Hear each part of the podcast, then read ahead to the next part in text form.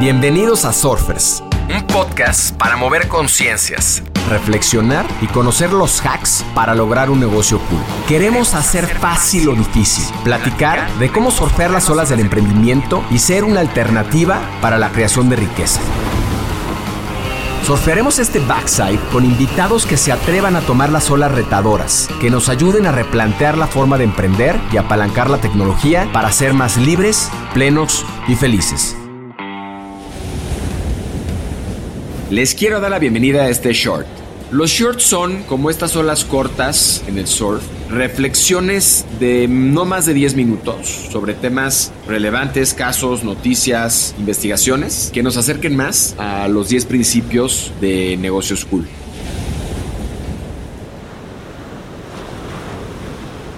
En este short hablaremos de los hábitos. Los hábitos para mí son fundamentales para cambiar el curso de cualquier emprendedor o de cualquier persona que quiera salir de unas circunstancias que no le gustan o que le incomodan o que no le permiten avanzar. Los hábitos pueden desempeñar un papel fundamental en varios aspectos de tu vida, incluyendo la salud mental, la física, la productividad, las relaciones y la autoestima. Estos hábitos nos permiten trabajar de manera inteligente, no más difícil, maximizando la productividad y la eficiencia a lo largo del día. Los hábitos, como bien dije anteriormente, pueden ser y pueden cambiar y pueden influir en cualquier ámbito de nuestras vidas. Pero necesitamos comprender e identificar de entrada los patrones que tenemos en la actualidad para poder cambiarlos. Algunos hacks que según James Clear en su libro de hábitos atómicos existen para modificar hábitos son cinco. Uno es que deben de iniciar en menos de dos minutos. El dos es cuanto más tiempo tienes para realizar una tarea, más tiempo tendrás para completarla. El 3. Pequeños cambios consistentes en el tiempo pueden llevar a resultados enormes. Lo hablábamos en el, en el short de iteración y de interés compuesto. El cuarto es invertir en hábitos que tengan retornos positivos de largo plazo. Sacrificar el placer inmediato para beneficios futuros. Un ejemplo es, si quieres este, bajar de peso, pues sacrificarás el azúcar y las harinas y es un dolor inmediato y contundente en el placer y en el corto plazo, pero el beneficio a largo plazo es sin duda increíble. El quinto, la mejora constante proviene de la práctica deliberada y enfocada. Los hábitos son una herramienta para mejorar continuamente. Hay un ciclo, hay un proceso que a mí me gusta mucho para representar cómo crear nuevos hábitos y es el del pensar, sentir y hacer. En este ciclo, lo más importante es entender las circunstancias en las que estamos y cuál es el stopper que tenemos para lograrlo. Y vamos a poner un ejemplo. Si las circunstancias son que no eres emprendedor, que no tienes un negocio, lo primero y más importante, y lo mencionábamos también en otro short sobre el miedo a emprender, es el pensamiento. Lo que pensamos es el principio de todo. Si nosotros permitimos que nuestro cerebro nos gane, todo lo demás está perdido. Entonces tenemos que procurar y tenemos que enfocarnos primero en el pensamiento. ¿Cuál sería el ejemplo del antes de una persona que quiere emprender? Probablemente el decir que no está calificada para ser un emprendedor, decir que no tiene credenciales, que no es suficientemente inteligente, que no tiene los recursos, etc. ¿Cuál sería la manera del pensar después de identificar esta circunstancia con un pensamiento optimista y positivo.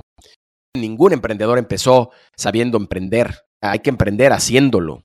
Puedo y tengo la capacidad de, aprender, de capacitarme. Puedo lograr conseguir los recursos necesarios para poder llevar a cabo mi idea y mi sueño.